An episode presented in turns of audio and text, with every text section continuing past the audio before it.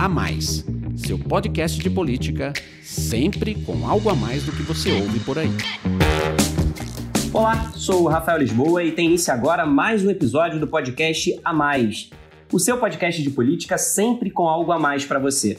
O A Mais faz parte da Bússola, que é uma plataforma de conteúdo estratégico, parceria da revista Exame com o grupo FSB. Hoje o nosso bate-papo é sobre o aumento do preço dos alimentos, em especial do arroz, que virou um dos vilões da cesta básica com alta de quase 20% no ano, segundo o IBGE.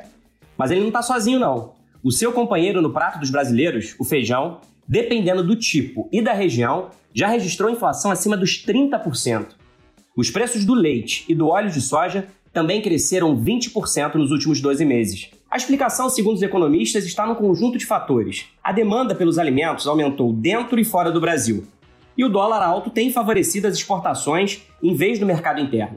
Por exemplo, de janeiro a agosto, as vendas de arroz brasileiro para o exterior aumentaram em mais de 80% na comparação com o mesmo período do ano passado. Enquanto os produtores nacionais estão de olho no mercado externo, aqui dentro o consumo de alimentos tem sido turbinado pelo auxílio emergencial e pela mudança de hábitos, com mais gente comendo em casa. E de acordo com o tipo de produto, ainda tem a questão da entre-safra. O cenário não é simples, envolve muitas variáveis, e ao tratar do assunto, o governo tem dado sinais trocados o presidente Jair Bolsonaro garante que não vai intervir nos preços, mas autorizou a Secretaria Nacional do Consumidor do Ministério da Justiça a notificar varejistas e produtores de alimentos, a explicar os aumentos e já pediu patriotismo a empresários na venda de itens da cesta básica. De efetivo mesmo, o governo zerou a tarifa de importação do arroz até o fim do ano e já sinalizou que pode fazer o mesmo com a soja. Para conversar conosco sobre a pressão inflacionária de alimentos da cesta básica e seus efeitos econômicos, políticos e sociais, estão aqui comigo o Marcelo Tokaski, sócio-diretor do Instituto FSB Pesquisa, e os analistas políticos da FSB Comunicação, Alon Feuerwerker e Márcio de Freitas. Oi, pessoal, sejam bem-vindos. A minha primeira pergunta é para o Alon. Alon, a gente sabe que esse aumento aí de alguns alimentos é uma questão conjuntural. Uma combinação de câmbio, demanda, oferta, pressões dentro e fora do Brasil. E a gente lembra também, com base nas experiências do passado, dos anos 80, que o tabelamento de preços pelo governo não é a saída para controlar a inflação. Então, como é que se resolve essa equação, Alon? Olá, Rafael, Marcelo, Márcio, você que está nos ouvindo. Veja, a flutuação de preços em função da oferta e da demanda de alimentos é um fenômeno, digamos assim, das leis da natureza econômica, né? Ninguém vai conseguir revogar a oferta e a demanda. Quando você ataca o problema do aumento de preços com tabelamento, o que você pode produzir é, depois de um primeiro momento é escassez. E o governo certamente está sabe disso. Então, muito provavelmente, ele não vai tomar nenhuma medida que afronte aí as leis de mercado. Por outro lado, Rafael, existe uma, uma questão muito importante que é a chamada segurança alimentar. Todos os países eles têm políticas para garantir a segurança alimentar dos seus cidadãos. A gente está vendo isso agora com as importações da China. A China está fazendo estoques de alimentos, de grãos e uma parte da nossa inflação de arroz é por causa da exportação de arroz, não apenas para a China. Eu vi por esses dias a informação de que a exportação de arroz aumentou muito para a própria Venezuela, que é um país com o qual o Brasil, neste governo Jair Bolsonaro, mantém um contencioso político importante. Mas, amigos, amigos, negócios à parte. Enquanto o Brasil briga com a Venezuela em todos os fóruns e fala mal da Venezuela, os produtores brasileiros de arroz e os que comercializam esse arroz, os que, os que exportam esse arroz, ganham dinheiro com exportação para a Venezuela. Então, talvez o que esteja faltando aqui, é, Rafael, é uma política mais agressiva de estoques. Quando você tem falta é, de um determinado produto e isso gera uma inflação, como é que você pode combater isso? É desovando estoques. Então, é, eu vejo que a única maneira mais efetiva de você respeitar as leis de mercado e ao mesmo tempo garantir a segurança alimentar é tendo uma política de estoques que evite a flutuação muito brusca de preços. De qualquer maneira, Rafael, com o desemprego no nível que está e com a atividade econômica ainda muito deprimida e comprimida por causa da pandemia do novo coronavírus, da Covid-19, é muito improvável que essa alta no preço dos alimentos se propague para o resto da economia. Então eu assim avalio que neste momento os riscos de uma inflação, ou seja, de um aumento generalizado de preços, são riscos bastante limitados. Isso certamente deixa o governo numa posição razoavelmente confortável para esperar no que vai dar. Obrigado, Alon. Márcio, mais uma vez o governo que foi eleito com a defesa da cartilha liberal de Paulo Guedes emite sinais confusos em relação à agenda econômica. A notificação de supermercados e produtores de alimentos pelo Ministério da Justiça com aval do presidente Bolsonaro foi interpretado como um movimento intervencionista e surpreendeu os ministérios da Economia e da Agricultura. Qual que você acha que é o futuro do liberalismo econômico no governo? Lembrando ainda que esta semana houve mais um desentendimento entre o presidente e a equipe econômica, desta vez sobre o Renda Brasil, o programa de renda mínima. Prazer falar com você, com o Alon, com o Marcelo, mas é importante lembrar que o ministro é liberal, mas o governo não é. Nós vamos fazer a distinção aqui clara, porque o ministro Paulo Guedes, ele sozinho não responde pelo governo. O governo tem outros ministros que falam com os seus segmentos, que têm uma ligação com setores conservadores da sociedade e que muitas vezes trazem essa contradição de ser é, parte de uma coisa e parte de outra. O ministério é uma composição de diversas partes da sociedade. Os ministros que estão ali, cada um representa um segmento, às vezes, e esses segmentos eles têm enfrentamentos, eles têm contradições. E o governo, majoritariamente, ele é mais conservador e populista do que propriamente liberal. Esse movimento que o Paulo Guedes representou para o mercado foi um movimento, mas ele não representou todo o movimento para a sociedade que trouxe os votos para o Bolsonaro. Bolsonaro foi é, eleito com uma outra agenda, aliás, uma agenda até misteriosa, porque como ele levou a facada e ficou afastado, ele nem se expôs muito é, no governo em termos de planos, de compromissos com o eleitorado. Então ele foi eleito numa onda que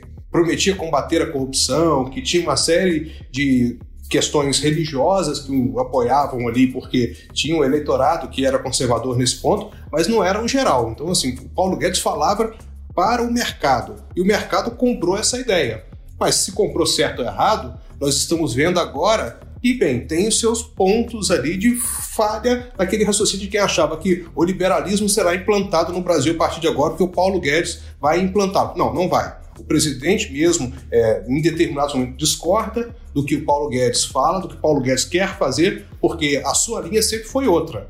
Mesmo antes, como deputado, ele defendia corporações, segmentos específicos do, por exemplo, serviço público, dos militares, que têm benesses, que têm, é, vamos dizer, privilégios em relação ao grosso da população brasileira, que o liberalismo deveria combater, e não combate por quê? Porque o governo como um todo tem uma posição diferente do ministro. Então acho que o liberalismo é, nesse governo ele sempre teve seus limites e esses limites estão se impondo cada vez mais. O Márcio, eu diria que o limite do liberalismo para o presidente Jair Bolsonaro é, é até o momento em que o liberalismo político não implicar o suicídio político dele. Então ele vai com o liberalismo até o momento, até o ponto em que ele não se veja ameaçado na sua sobrevivência política e, portanto, no seu projeto reeleitoral.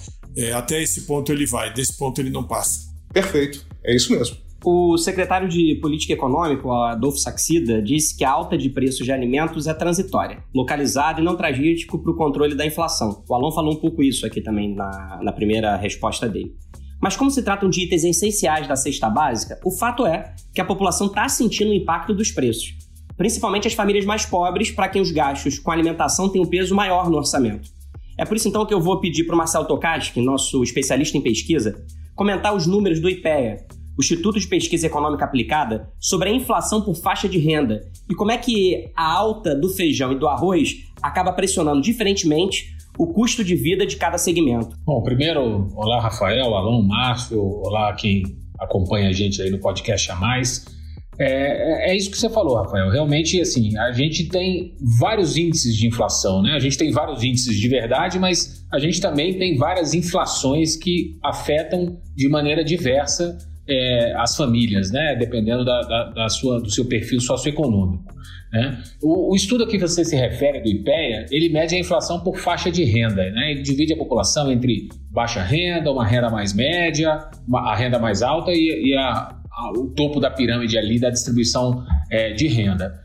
Quando a gente olha para agosto, por exemplo, a gente vai ver que a alta renda, estou falando aqui de famílias que têm uma renda mensal de pelo menos R$ 16.500, que para o padrão brasileiro é uma renda elevada, né, essas famílias tiveram uma deflação, né, uma inflação negativa de 0,1% no mês de agosto. Enquanto as famílias de, de, renda mensal inferior à base da pirâmide, que é uma renda familiar de até R$ 1.650, em torno aí de um salário mínimo e meio, essas famílias tiveram uma inflação de 0,38% em agosto. Né? Ou seja, é, a coisa pesa de uma maneira diferente para quem tem uma renda, mais, uma renda menor que os mais pobres. E isso vem justamente, né, o que mais pesou nessa inflação dos mais pobres, mais da metade dela vem justamente da, da elevação de preços no item alimentos e bebidas. Né? Como você falou, o arroz ele não é o único vilão dessa história toda. Né? É, os mais pobres, por exemplo, para eles, o arroz subiu 19,2%, mas o feijão subiu quase 36% em um mês, o leite subiu 23%. Para a gente ter uma ideia, a inflação do item alimentos e bebidas para quem é de baixa renda subiu quatro vezes mais do que para o consumidor de alta renda. Se a gente olhar para o ano, desde janeiro, pegando o período pré-pandemia e pegando todo o período de isolamento social, a inflação dos mais pobres acumula uma alta de 1,5%, enquanto para as famílias de renda mais alta, houve uma ligeira deflação, é quase uma estabilidade dos preços de 0,07%. Né? Por que, que isso ocorre?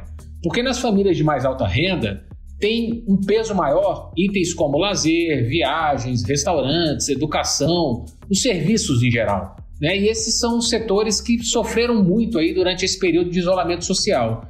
Já nos mais pobres, os itens que mais sofreram com a pandemia têm um peso pequeno. O que pesa para a pessoa de baixa renda é o preço do, é a elevação de preço do transporte, da energia, dos aluguéis e da, da própria alimentação que a gente está comentando aqui. Né? Os, as famílias mais pobres brasileiras, segundo o IPEA, elas consomem, segundo o IBGE, me desculpem, é, esse dado é do IBGE, as famílias mais pobres consomem em média 23%, quase um quarto da renda delas, com alimentação.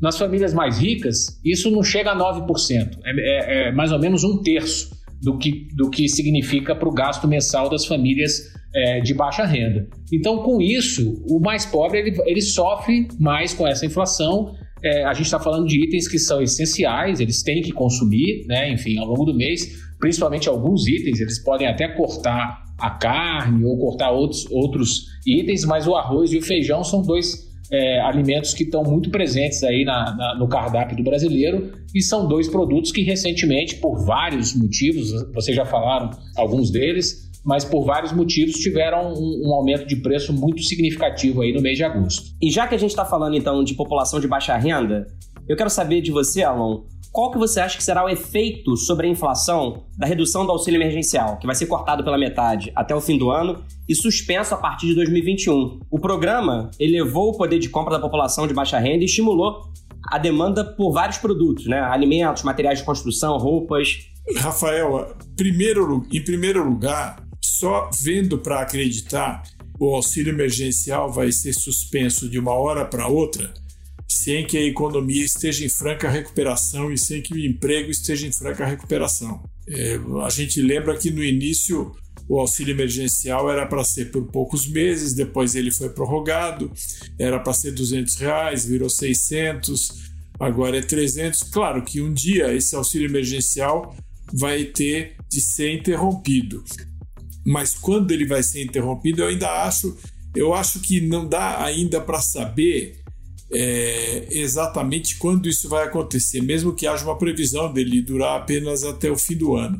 Agora, eu já de alguma maneira respondi a tua questão nessa minha primeira fala, porque se o auxílio emergencial ele foi interrompido no momento em que as pessoas vão voltar poder tocar suas atividades econômicas numa certa normalidade, com uma certa normalidade, é uma situação. Agora o que a gente vê na rua, saindo na rua, conversando com as pessoas das estatísticas, é que a atividade econômica ainda está muito deprimida. Se o auxílio emergencial foi interrompido numa situação de atividade econômica ainda bastante deprimida, isso certamente vai reduzir a pressão sobre eh, os preços.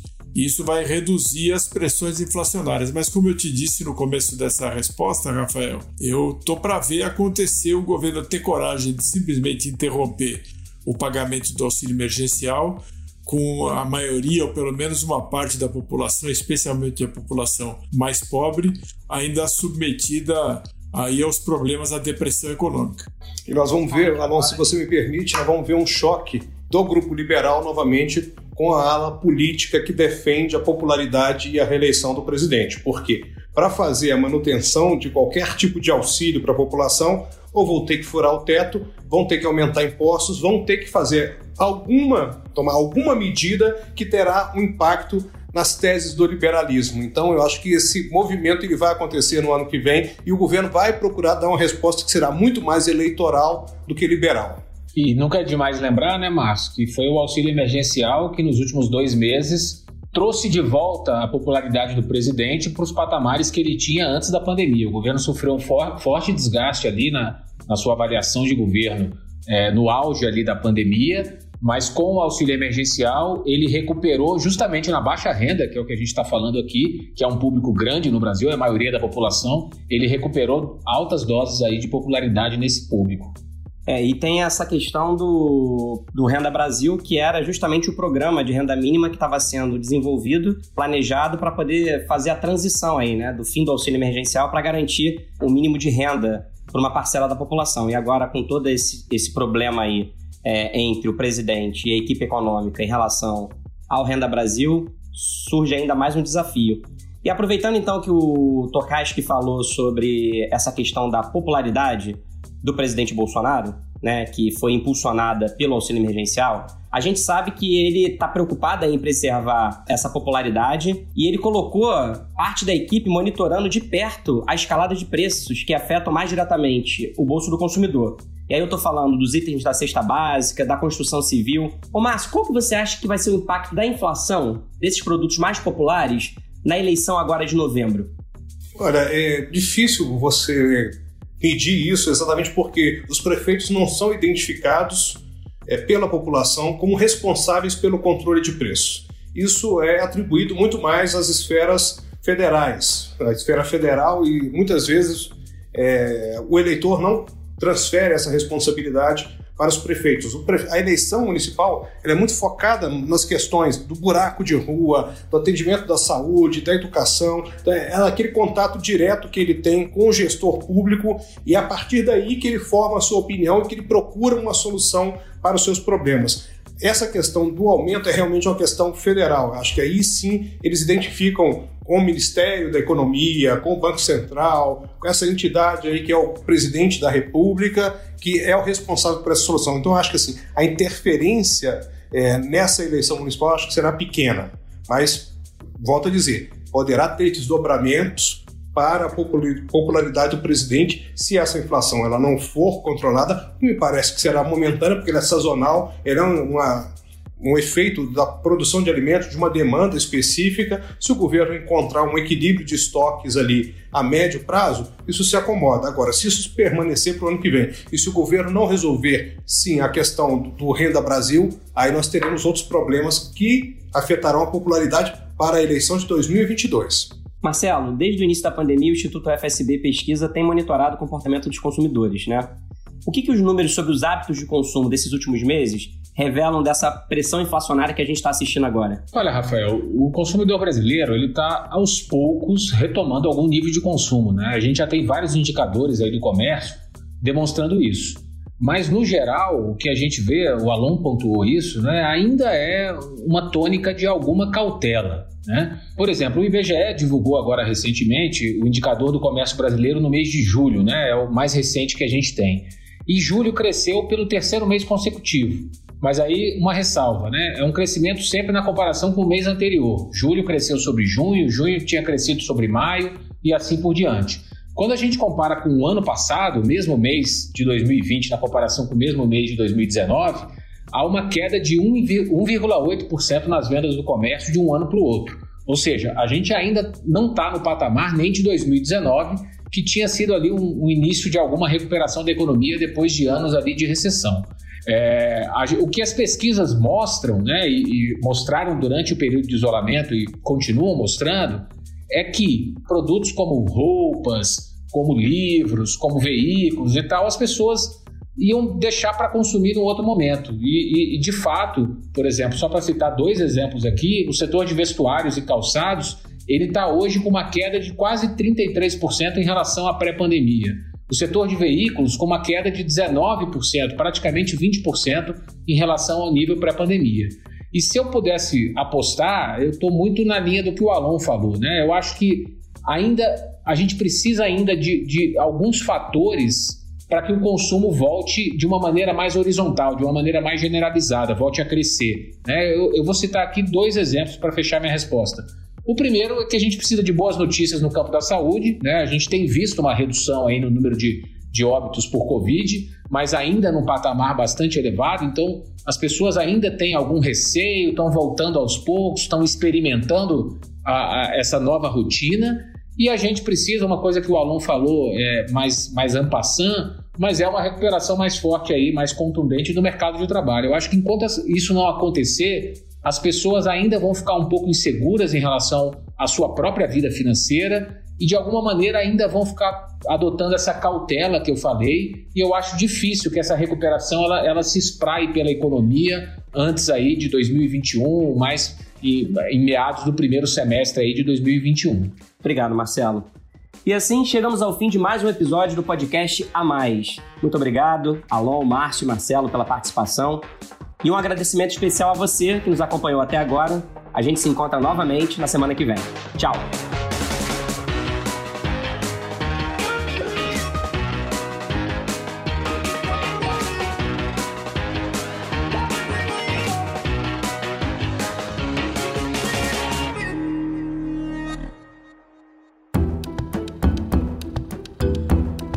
Na edição Guilherme Baldi. Esse podcast faz parte da plataforma Bússola, um produto do grupo FSB.